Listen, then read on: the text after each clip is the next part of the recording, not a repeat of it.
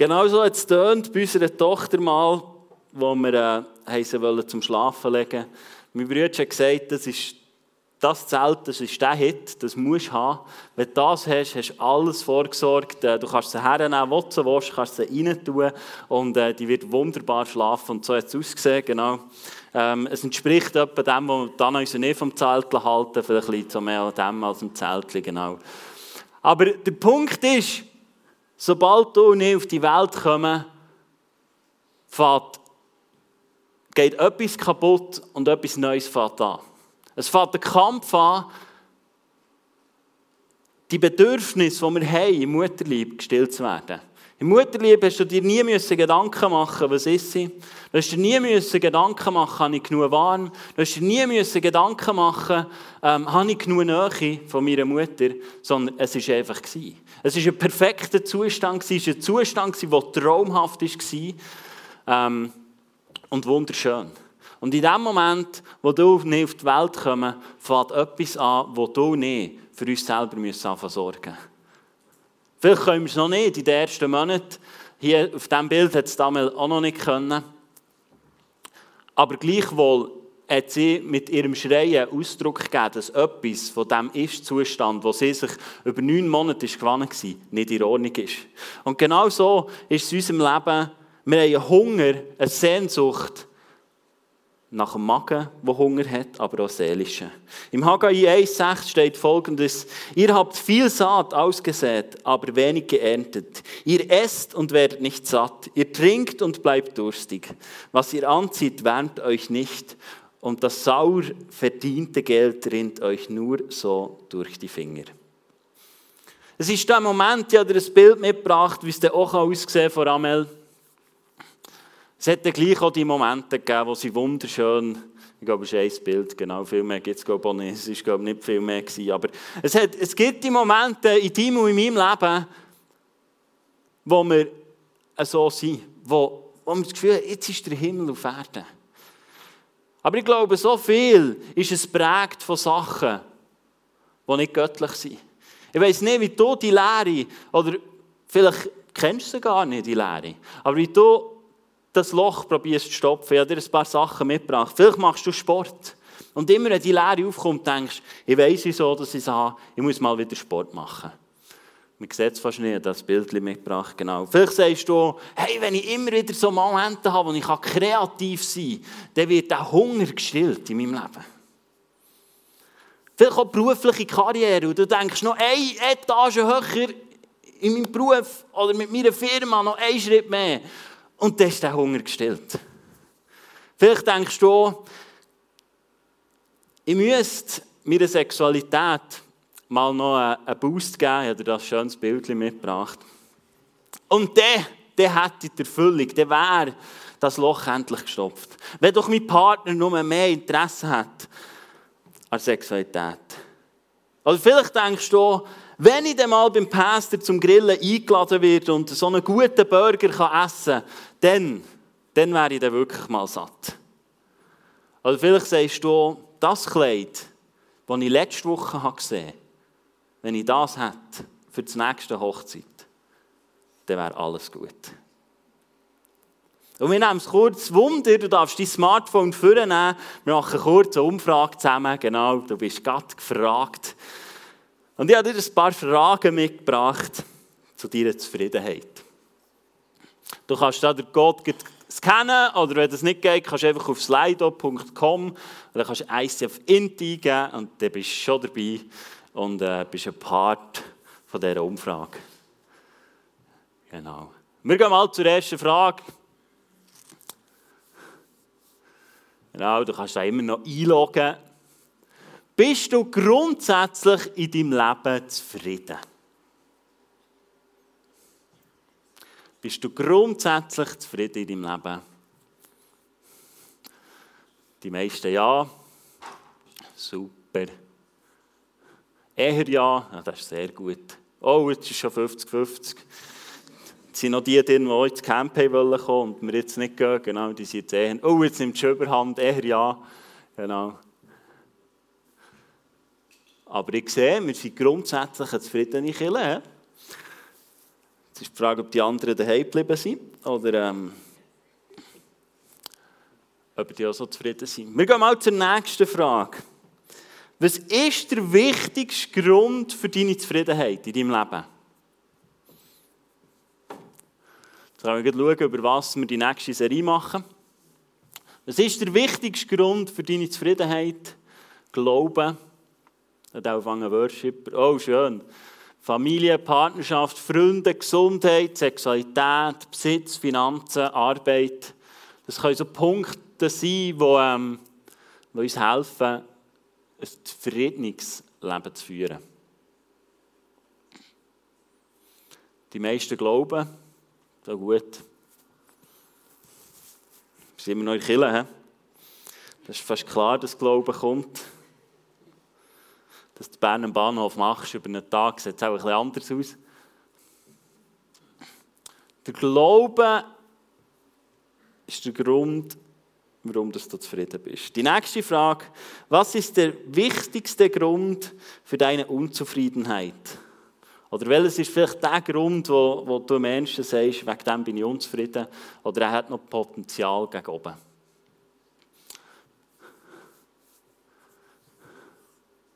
Arbeit, Sexualität, Freunde, das sind die genau gleichen Punkte, wie wir vorhin hatten, wo, ähm, wo entweder zu deiner Zufriedenheit oder zu deiner Unzufriedenheit können führen können.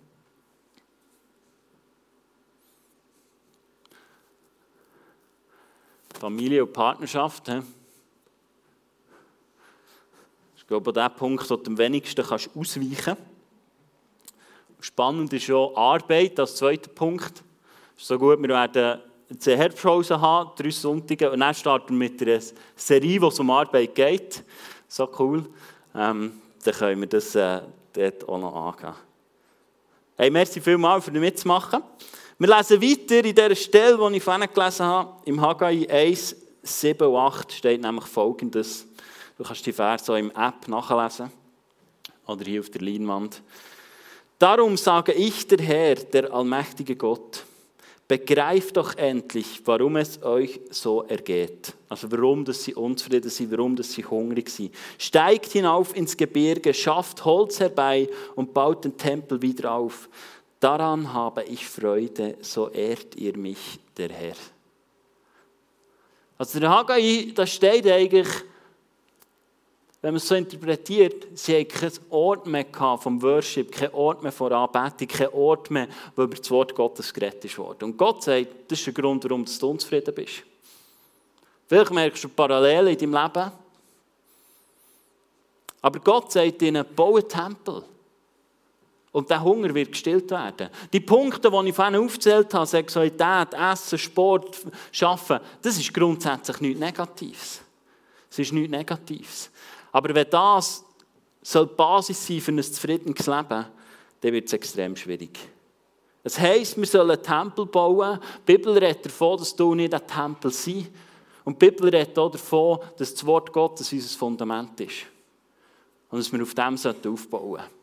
Wir sind in dieser Serie Gott begegnen. Und unser Jahresmotto ist, ist schon, dass wir uns um die Bibel drehen dass wir in dieser Kirche, wo wir sind, ist Jesus Christus im Zentrum. Und ich finde das so spannend. Und ich werde heute mit dir weitergehen in dieser Stiftshütte. Wir, haben, äh, wir sind eingetreten. Wir haben den Brandopferaltar angeschaut, wir haben das Waschbecken angeschaut. Letzte Woche haben wir ähm, den Leuchter angeschaut, der Heilige Geist in unserem Leben, der so ein Schlüssel ist. Und heute habe ich dir einen Tisch mitgebracht. Der Showbrottisch. Und ich werde dir kurz ein paar Sachen sagen und ich kann dich ehrlich gesagt ermutigen,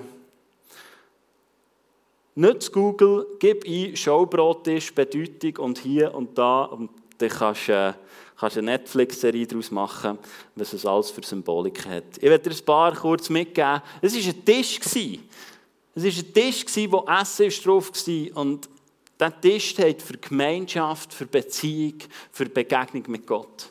Jesus war einer, der hat immer wieder gegessen auf dieser Welt, als er hier mit den Jüngern. Das ist so eine Symbolik. Ähm, man sagt, das ist das erste Mal, wo ein Tisch erwähnt wird. Von haben sie auch immer am Boden gegessen. Und ähm, Der Tisch wird zuerst mal erwähnt dort in diesem Zusammenhang. Du siehst schon, um diesen Tisch herum hat so einen Rand. Und der war dazu da, wenn sie ihn getragen haben, dass die Brot nicht so oben runterfallen. Die Brot waren aus feinstem Mehl. Das ist ein Sinnbild, das Brot auch für Jesus. Und das war ganz feines Mehl, das einfach rein war. Die Materialien, wo der Tisch daraus war, war Holz und Gold. Holz ist gestanden für die Menschlichkeit von Jesus Christus und das Gold aber auch für die Göttlichkeit, die Jesus in sich getragen hat. Und wie ich schon gesagt habe, hat es da zwölf Brot drauf für die zwölf Stämme. Ähm, irgendwo habe ich gelesen, dass ein Brot ist drei Kilo schwer war. Also es war nicht so ein Brötchen, so ein Häppchen. Äh, da hast du nicht nur Zapper genommen, sondern es hat dich wirklich ernährt. Und ich werde heute ähm, auf das Brot eingehen. Es hat auch noch andere Werkzeuge gehabt, die auch noch eine riesige Symbolik. Aber ich habe mich entschieden, ich werde heute mit euch einfach den, den Aspekt des Brot anschauen. Brot als eine Versorgung, wenn sie reinkommen in das Heiligtum. Und Brot ist etwas, was du immer wieder findest in der Bibel, sei es im Alten Testament, im Neuen Testament. Und ähm, wo Jesus, bevor er da Wunder tun, ist er, das kannst du nachlesen, in Matthäus 4, ist er in die Wüste gegangen. Der Heilige Geist hat ihn in die Wüste geführt und Jesus hat dort 40 Tage gefastet. Wer von euch hat schon mal gefastet? So einen Tag oder eine Stunde oder zwei? Genau. So eine Stunde, zwei fällt mir aber noch einfach. Genau. Jesus hat 40 Tage gefastet und dann kommt der Teufel und sagt ihm, fordert ihn raus. Und Jesus macht eine Aussage, kannst zum Beispiel jetzt mal bis morgen Abend nichts essen und dann lesest du die Aussage nochmal, dann kommt sie glaube mehr Gewicht über. Aber Jesus, der Teufel hat gesagt, hey, wenn du der Sohn von Gott bist, dann nimm doch den Stein, mach Brot aus und isst etwas. Ist ja easy, du musst ja nicht in Lidl oder Aldi einkaufen, du kannst einfach, du hast ja alles. Und Jesus sagt, aber Jesus gab ihm zur Antwort, es heißt in der Schrift, der Mensch lebt nicht nur vom Brot, sondern von jedem Wort, das aus Gottes Mund kommt. Wer Kind hat, sag doch das nächste Mal deinem Kind, wenn es sagt, es hat Hunger, dann kannst du sagen, schau, das steht im Wort Gottes und du bist satt. Und Jesus sagt es und er läuft ihn. Er hat nichts gegessen, 40 Tage. Und ich glaube, so ist es so mit unserem geistlichen Hunger. Es steht im Amos 8, 11 bis 12 steht ich, Gott der Herr, sage euch, es kommt die Zeit, da schicke ich euch eine Hungersnot. Aber nicht nach Brot werdet ihr hungern und nicht nach Wasser verlangen. Nein, nach einem Wort von mir werdet ihr euch sehnen. Dann irren die Menschen ruhelos durchs Land, vom Toten Meer bis zum Mittelmeer, vom Norden bis zum Osten. Doch ihre Suche wird vergeblich sein. Ich, der Herr, antworte ihnen nicht. Ich weiß nicht, ob du das kennst in deinem Leben. Ob du das Wort Gottes vielleicht manchmal sagst, wenn du heute zur Nacht auf Tisch triffst, sagst du, hey, heute ist gut. Heute ist sie nicht zur Nacht, heute kann ich die Bibel lesen. Weil das ist meine Nahrung. Und Gott sagt, es wird eine Zeit kommen, wo ich nicht mehr antworten werde. Eine Zeit, wo ich nicht mehr sagen werde. Zum Glück ist die Zeit, glaube ich, schon hinter uns, der Jesus und das Wort Gottes hat uns so viel offenbart, oder der Heilige Geist. Aber es war eine Zeit, wo er gesagt hat, ihr werdet es haben, ihr werdet es essen haben, ihr werdet es trinken haben und gleichwohl werdet ihr ruhelos sein. Ich weiß nicht, ob du dich da wieder findest in deinem Leben. Ob du sagst, ruhelos, oh, habe ich auch schon gehabt. Oder hungrig gewesen, eine Sehnsucht gehabt. Vielleicht gemerkt, irgendwie ist eine Leere in meinem Leben, aber ich finde nicht heraus, warum. Und du hast gedacht, ah gut, ich muss mal ein neues Kleid kaufen oder vielleicht muss ich mal äh, überlegen, wann ich als nächstes in die Ferien gehe. Da habe ich Vorfreude, das ist ja die grösste Freude. Und irgendwie die Sehnsucht anfangen stillen. Das Wort Gottes ist das, was unseren Hunger stillen soll, in deinem und in meinem Leben. Es heisst, im Psalm 1, 1 bis 3. Glücklich ist, wer von euch will glücklich sein? Gibt es jemanden? Okay, die anderen, die können schon etwas machen. Glücklich ist, wer Freude hat am Gesetz des Herrn und darüber nachdenkt, Tag und Nacht. Er ist wie ein Baum, der nahe am Wasser gepflanzt ist, der Frucht trägt Jahr für Jahr und dessen Blätter nie verwelken. Was er sich vornimmt, das gelingt. Ich weiß nicht, über was du nachdenkst, Tag und Nacht. Ähm, ich hatte die Woche wieder einen Moment, gehabt, und ich durfte Predigt vorbereiten. Und ich hatte das Gefühl, ich muss. Jetzt muss ich. Und irgendwie habe ich gemerkt, ja ich habe ein bisschen Erfahrung, ich bringe es auch her, aber ich, ich schlage diesen Weg nicht mehr so gerne ein. Und dann habe ich gemerkt, weißt du was, auch wenn mir vielleicht die Zeit davonläuft, aber ich ringe mich jetzt durch und bleibe ruhig und gehe ins Wort und gehe in die Gemeinschaft hinein. Weil es war genau die Lehre, die ich in mir hatte. Das, oh, bringe ich es her, schon Mittwoch Mittag und am Abend sollte ich es haben und muss noch Slides machen und hier und da. Und, und ich hätte es machen Aber ich habe gemerkt, hey, ich will mich ernähren von dem lebendigen Wort, von dem Wort von Gott, von dem, von dem Brot, das Jesus davor redet, von dem, was er redet. Und von dem wollte ich mich ernähren. Und ich bin hergehockt und meine Gedanken haben gedreht und ich gesagt, nein, jetzt sollst du schon mal, weißt, jetzt, ich weiß nicht, ob du das kennst und denkst, jetzt muss ich und jetzt ist, jetzt, jetzt ist der späteste Zeitpunkt, wo du lossäckeln sonst bist du im Rennen vorbei. Und ich habe gesagt, nein, widerwillig meinem Verstand und meinen Gedanken habe ich gesagt, und ich bleibe hier und ich gehe in die Gegenwart von Gott, bis ich es erlebt habe. Und ich habe das gemacht und bin in die Ruhe hineingekommen. Und es war ein Durchringen. Und es war nicht etwas, wo ich einfach da gehöckelt und gewartet bis Jesus kommt und, und, und leuchtet und das ganze Büro erhält und dann ein Sonne durchkommt und sagt, was ist denn hier los, da leuchtet es ja. Nein, wenn du wärst reingekommen, hättest du nicht viel gesehen. Aber es war etwas, wo ich genau das angewendet habe. Über was denke ich nachher? Über was denkst du nachher? Über was denkst du nachher in deinen Schwierigkeiten, in deinen Herausforderungen, in deiner Kindererziehung? Denkst du darüber nach, oh, das und das sollte ich auch noch, oder hier sollte ich auch noch, oder denkst du darüber nach, was im Wort Gottes ist? Wenn wir anfangen, über das Wort Gottes nachzudenken, unser Nähren von dem Wort, von dem Brot, wo Jesus sagt, dann werden dir sogar die Sachen gelingen. Du kannst nicht beurteilen, ob die Message ist gelungen oder nicht. Sonst habe ich es vielleicht gerne aus mir gemacht.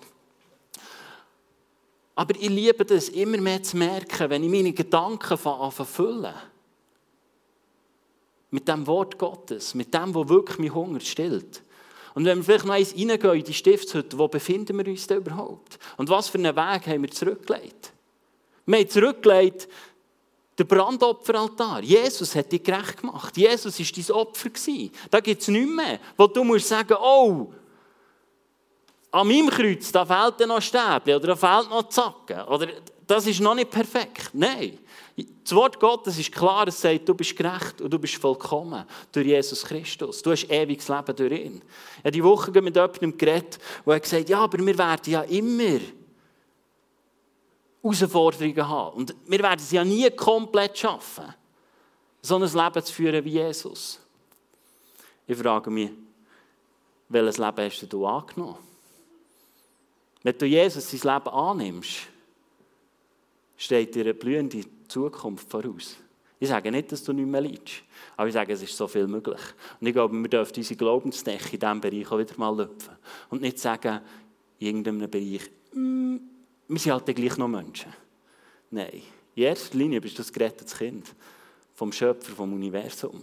Und Gott sieht dich so. Er sieht dich vollkommen und voller Kraft. Und da sind wir durchgegangen, durch diesen Brandopferaltar. Wir sind weiter und haben gesagt, hey, im Wäschbecken wollen wir unsere Gesinnung ändern. Wir wollen nicht das annehmen, was die Welt sagt, oder uns Sorgen machen, wie die Welt sagt, sondern wir wollen uns abgleichen mit dem Wort Gottes und uns reinwaschen und wollen eintauchen. Wir sind reingegangen ins Heiligtum, haben uns füllen vom Heiligen Geist und sagen, wenn wir es nicht mit ihm machen, dann ist er so weiterhin ein Krampf. Er ist die treibende Kraft in unserem Leben. Er sollte das Feuer sein.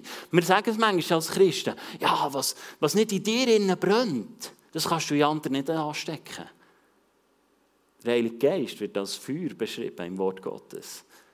Also sollten wir ihn in seiner ganzen Fülle wirken damit andere angesteckt werden von dem.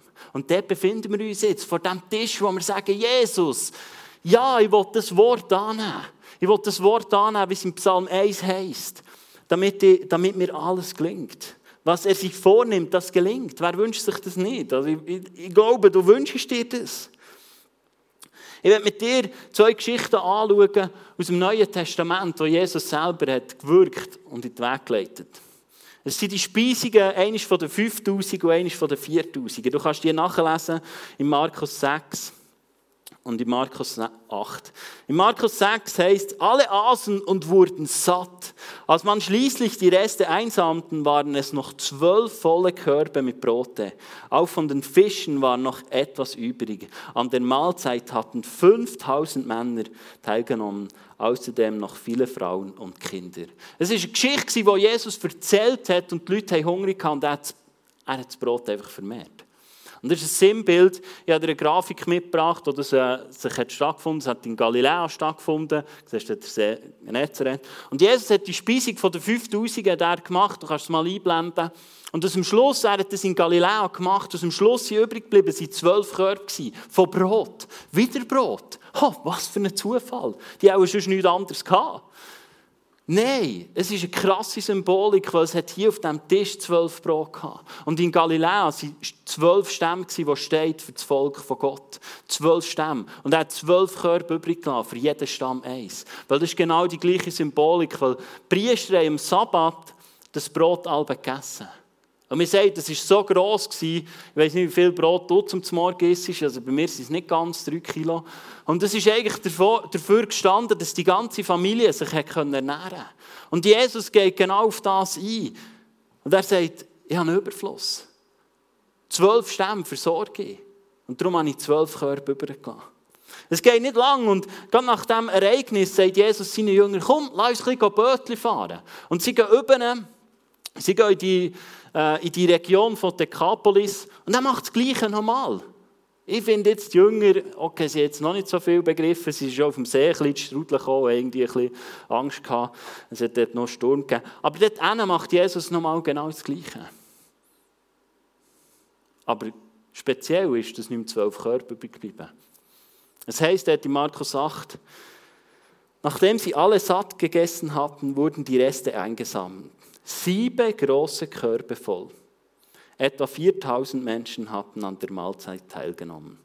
Du könntest sagen, ja gut, hier sind die Körbe auch ein bisschen grösser gewesen, jene noch ein bisschen kleiner, darum hat es hier zwölf gegeben und hier halt sieben. Nein, der Kapolis sagt mir, der Joshua, als er das verheißene Land hat eingenommen mit Gott, hat er die Völker, du kannst es nachlesen im 5. Mose 7, hat er die Völker, sieben Völker vertrieben und wir sagen, die haben sich dort angesiedelt. Und Jesus geht her als ein Sinnbild, zum zu sagen, ich versorge die ganze Welt. Es hat sieben Stämme gehabt und hat sieben Körbe übrig gelassen. Und Jesus sagt von sich selber im Johannes 6, 35, ich bin das Brot des Lebens, sagte Jesus zu ihnen. Wer zu mir kommt, wird niemals wieder hungrig sein. Und wer an mich glaubt, wird nie wieder Durst haben. Was für eine Symbolik, die Jesus da zelebriert. Jetzt kannst du sagen, ja gut, das kann man anders sehen. Kannst du so anders sehen. Aber das wäre, wir würden es wirklich mal so nehmen. Das wäre, wir würden der Showbrottisch wirklich sagen, hey, ja Jesus, du bist der, der mich versorgt. Du bist der, der für meine Sorge kämpft. Vielleicht Gedanken, die du im Moment hast, die du heute Morgen hineingebracht hast. Und mal sagst, ich stehe mal her an diesen Showbrottisch und sage, deine Versorgung lenkt. Deine Versorgung lenkt, was das Wort Gottes mir verheißt. Wir haben heute Morgen zusammen das Abendmahl nehmen. Weil das Abendmahl ist eine Symbolik, die hinweist auf den Schaubrottisch, auf die Versorgung, auf das, was Jesus da hat am Kreuz. Und ich weiss nicht, wie viel das du das Abendmahl nimmst, ob es einisch oder immer, wenn es der Pastor offeriert nimmst. Dass, äh aber ich finde es krass, dass in der ersten Kille, die entstanden ist, nachdem Jesus die Welt verlassen hat, etwas Gewaltiges steht. Apostelgeschichte 2, 46 heißt, gemeinsam beteten sie täglich, täglich im Tempel zu Gott, trafen sich zum Abendmahl in den Häusern und nahmen gemeinsam die Mahlzeiten ein, bei denen es fröhlich zuging und großzügig geteilt wurde. Habt ihr das täglich gemacht? Die erste Kille. Ich, ich, ich kann mir vorstellen, du hast Jesus noch fast geschmeckt auf dieser Welt. Und da war noch nicht die Frage, gibt es noch oder gibt es noch nicht, oder Hirngespinst von ein paar wenigen, die sich da irgendwo im Industriegebiet in Interlaken treffen. Die haben doch den, den Glimmer noch gehabt. Und, und gleichwohl haben sie sich täglich getroffen und haben sie täglich das Abendmahl genommen. Um sich das zu verinnerlichen, was Jesus hat da. Dass er vorgesorgt hat, dass er die Versorger ist, dass das Wort Gottes das ist, was dich satt macht, in deinen Situationen. Dass du nicht dem Falschen nachlaufst, sondern sie haben gesagt, wir, wir ernähren uns von dem, was Gott uns gibt. Wir ernähren uns von dem Wort. Wir richten uns aus nach dem Wort. Und wie wäre es, du würdest vielleicht anfangen, regelmässig daheim einfach das Abendmahl nehmen. Und sagen, hey, ja, ich nehme das. Oder wenn du Bedrängnis hast in deinem Leben und sagst, hey, das Wort Gottes, das Brot, er hat vorgesorgt. Im 1. Korinther 11, 27 geht der Paulus ein, wie wir das Abendmahl einnehmen sollen. Und wenn wir dir die Passage anschauen, es heisst dort, wer also unwürdig dieses Brot isst oder aus diesem Kelch des Herrn trinkt, der macht sich am Leib und am Blut des Herrn schuldig. Unwürdig, was für ein Wort, das heißt unwürdig. Und leider ist es ein bisschen falsch übersetzt, weil wenn du dir normal gedanklich positionierst in Stiftshütte, kannst du gar nicht mehr unwürdig sein. Weil du bist ja schon der Tür am Brandopferaltar. Du hast ja das Leben mit Jesus schon angenommen, also bist du würdig. Auf was geht es denn ein? Ich lese es dir vor, aus der Hoffnung für alle. Und dort heißt es, darum wird jeder, der gedankenlos und leichtfertig von diesem Brot isst und aus dem Kelch des Herrn trinkt, schuldig am Leib und am Blut, und am Blut unseres Herrn. Gedankenlos und leichtfertig. Schau, es geht nicht darum, ob du würdig bist oder nicht, sondern es geht darum, wo drehen sich deine Gedanken. Gehst du zwar das Abendmahl nehmen, aber gehst fort und sagst, oh, und da habe ich noch Sorge und da habe ich noch Kummer und wie soll ich eigentlich meine Not, wie soll ich eigentlich mein Bedürfnis in meinem Leben stillen? Ich glaube, es geht darum, dass wir aufhören, unseren Gedanken zu folgen, die nicht mit dem Wort von Gott übereinstimmen. Mit dem Brot, mit dem, was uns satt macht, mit dem, was uns wirklich durchträgt. Und ich wünsche mir, dass wir Leute dürfen sein, die einander mutigen und sagen, hey, du bist würdig. Du musst nicht mit demütig und voller das Gefühl haben, du bist nicht würdig, das Abendmahl zu nehmen, sondern du darfst herkommen und sagen, Vater, mach du etwas in meinem Leben. Mach du etwas, dass ich darf verbaut werden Dass ich von dem, was in deinem Wort steht, darf leben. Dass das, was vielleicht aneckt in meinem Leben, dass ich nicht aus Liebe kann geben mit meinen Finanzen. Dass ich, dass ich meine Ehe nicht so lebe, wie es Gott denkt hat. Dass ich nicht kann vergeben kann. Sagen, hey, dieses Wort, ich will mir danach ausrichten. Wenn ich eine weitere Passage lese aus dem 1. Korinther 11, 29 und 30 heisst denn wenn ihr unwürdig das Brot esst und aus dem Kelch trinkt und damit den Leib Christi entehrt, dann esst und trinkt ihr euch zum Gericht Gottes. Aus diesem Grund sind viele von euch schwach und krank, einige sogar gestorben. Was für eine krasse Aussage. Welche Aussage, die wir lieber wegstreichen.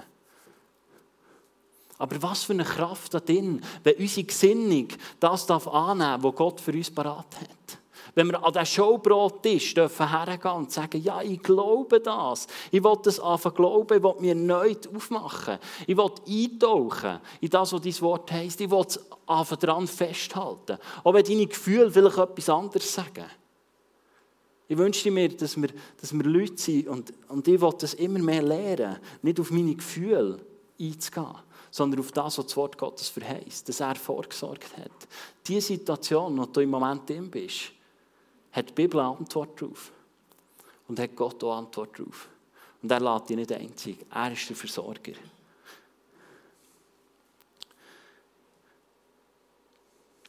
Wenn wir die Stiftshütte anschauen, wie sie aufgebaut ist, ich habe dir eine Grafik mitgebracht. Da ist der Schaubrot, Altar, Tisch ist im Norden gestanden. Also wenn sie vor dem Altar sind gestanden, dann haben sie Richtung Norden geschaut. Und in der Bibel findest du immer wieder Passagen, wo es heisst, dass Gefahr aus dem Norden kommt. Und wenn wir glauben, dass Gott nicht einfach hat gesagt ja, ihr könnt das Zeltliche irgendwie aufstellen, sondern er hat ihnen genau gesagt, wie sie es aufstellen sollen. Habe uns schon in der ersten Message erwähnt, sie mussten der Sonne den Rücken zukehren. Weil früher die Sonne oft auch angebetet worden. Und jetzt kommen wir zu dieser Versorgung, wo Gott sagt, ich versorge euch. Das Volk Israel ist durch die Wüste durchgegangen und hat immer vom Manna gelebt, vom Brot. Die hatten keinen Bäcker. Gehabt. Die haben noch keiner, der das Holzöffel mitgenommen und Mehl und das Brot machen. Es ist vom Himmel gekommen. Es ist eine Art, wie Gott versorgt. Und dann stehen sie vor dieser Versorgung, die Gott für sie parat hat. Und sie schauen in den Norden, wo ihre Bedrängnis herkommt. Was machst du in deiner Bedrängnis? Mit was füllst du dich in deiner Lehre? Wo begibst du dich her, wenn du leer bist oder wenn du dich bedrängt fühlst? Wo gehst du her, wenn es dir gut geht? Ich merke in meinem Leben, dass ich manchmal hinter diesem Tisch stehe und in den Norden schaue. Und denke, Jesus, wenn du nur wüsstest, wenn du nur sagst, meine Bedrängnis, meine Not, wo bist du? Aber wenn wir uns positionieren vor dem Tisch und das, was Gott für dich und für mich parat hat, und schauen und sehen, oh, da kommt etwas. Aber es ist eine leichte Bedrängnis. Weil wir die Versorgung sehen auf dem Tisch. Weil wir die Versorgung sehen in, in dir und in meiner Bibel. Und die Bibel redet nicht davon, dass das hier ein Spaziergang wird oder dass es easy ist. Die Bibel verheißt uns sogar, dass wenn du das Leben mit Jesus annimmst, dass du wirst leiden. Aber der Paulus hat eine Art gehabt, wie er gesagt hat, es ist eine leichte Bedrängnis. Und ich glaube, das können wir nur, wenn wir unsere Herausforderungen, wenn wir unser Leben von Anfang an anschauen, anhand des Wort Gottes. Wenn wir von anschauen und sagen, okay, ich nehme das Showbrottisch und nehme das für die Wahrheit und ich schaue meine Bedrängnis durch das an, dass Gott mich versorgt. Und ich wünsche mir das für dein Leben. Ich wünsche mir das so, dass wenn wir jetzt das Abendmahl nehmen, die Band wird jetzt wird spielen dazu, wir werden einfach einen Moment machen, wo du mit Gott kannst Zeit verbringen kannst. Wo du einfach das Abendmahl kannst nehmen kannst. Wo du das Brot, das für Jesus Christus steht, wo aber auch steht für deine Versorgung, wie sie Stiftshütte ist. Und der Lieb, das Blut für Jesus Christus, für das, was er vergossen hat, für dich. Wo du einfach darfst einnehmen darfst, zu dir nehmen. Und vielleicht auch deine zukünftige Woche oder deine vergangene Woche mit dem Heiligen Geist kannst anschauen und kannst sagen, ja, ich nehme das an. Vielleicht auch die Bedrängnis, die sich seit Monaten in deinem Leben gross machen und sagst, ich fange es an mit dem, was in meinen Händen ist. Mit dem Brot und mit dem Wein. Mit dem, was Jesus da hat. Mit dem, was dein liebende Vater hat losgeschickt, um dir zu lösen von diesem Fluch.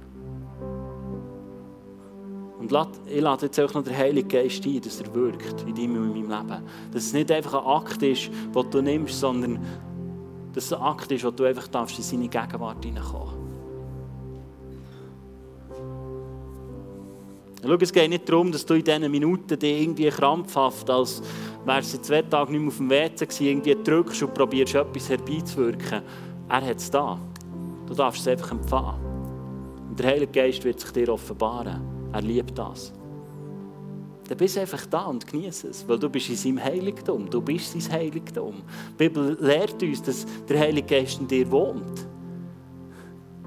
Es gibt auf dieser Welt nicht viel heiliger als du, wenn du Jesus angenommen hast, weil er in dir wohnt. Und dann genieße einfach diesen Moment und tu dich auf gegenüber Gott. Nicht, weil du etwas empfangen oder einen Durchbruch erleben willst, sondern weil Gemeinschaft mit dem Vater das ist, was unseren Hunger wirklich stillt. Heilige Geist, ich danke dir, dass du da bist, dass du präsent bist. Und dass du diesen Moment jetzt einfach nützt, wo wir dein Wort, dein Brot dürfen zu uns nehmen Und wo du dir einfach uns offenbarst, wo wir uns auch dürfen geistlich sättigen ich danke dir, dass du diesen Moment einfach brauchst, Vater, um uns zu begegnen und um uns erfüllen mit deiner Liebe.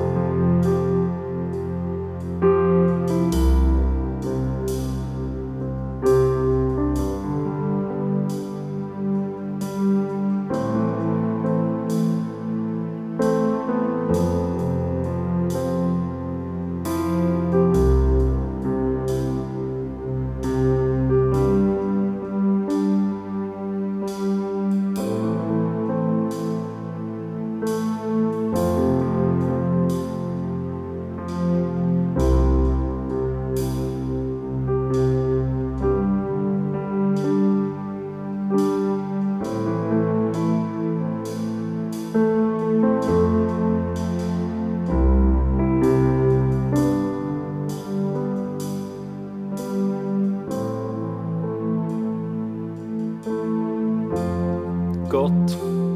du bist mein Gott, dich suche ich von ganzem Herzen. Meine Seele dürstet nach dir. Mein ganzer Leib sehnt sich nach dir in diesem dürren, trockenen Land in dem es kein Wasser gibt. Ich habe dich in deinem Heiligtum gesehen und deine Macht und Ehrlichkeit bestaunt. Deine Gedanken bedeuten mir mehr als das Leben. Dich preise ich von ganzem Herzen. Ich will dich ehren, solange ich lebe und meine Hände im Gebet zu dir erheben. Wie mich köstliche Speisen, so machst du mich glücklich. Dich will ich loben und preisen. Wenn ich in der Nacht wach liege, denke ich über dich nach. Die ganze Nacht denke ich nur an dich. Ich denke daran, wie sehr du mir geholfen hast. Ich juble vor Freude, beschützt im Schatten deiner Flügel. Ich halte mich nah zu dir, denn deine rechte Hand hält mich sicher. Das steht im Psalm 63. Und Vater, wir danken dir für die Symbolik vom Brot, wo wir im Abendmahl zu uns nehmen, als ein Sinnbild für die Liebe, aber auch für eine, für eine geistliche Versorgung, die du machst in unserem Leben. Und ich danke dir, dass du uns Ruhe, dass du uns Ruhe schenkst. Jesus, du bist der Inbegriff von Sabbat. Über dich nachdenken bringt uns in die Ruhe. In deiner Gegenwart ist Ruhe, Vater. Und ich danke dir dafür. Und ich danke dir, dürfen wir jetzt einfach dir anbeten, dürfen wir dir haben, dürfen wir dir singen. Weil du würdig bist und weil du der bist, wo nach dem, wo wir Hunger haben, nach dem, was uns lächst, weil du der bist, der das stillt. Und du hast vorgesorgt für das. Danke dir, Vater.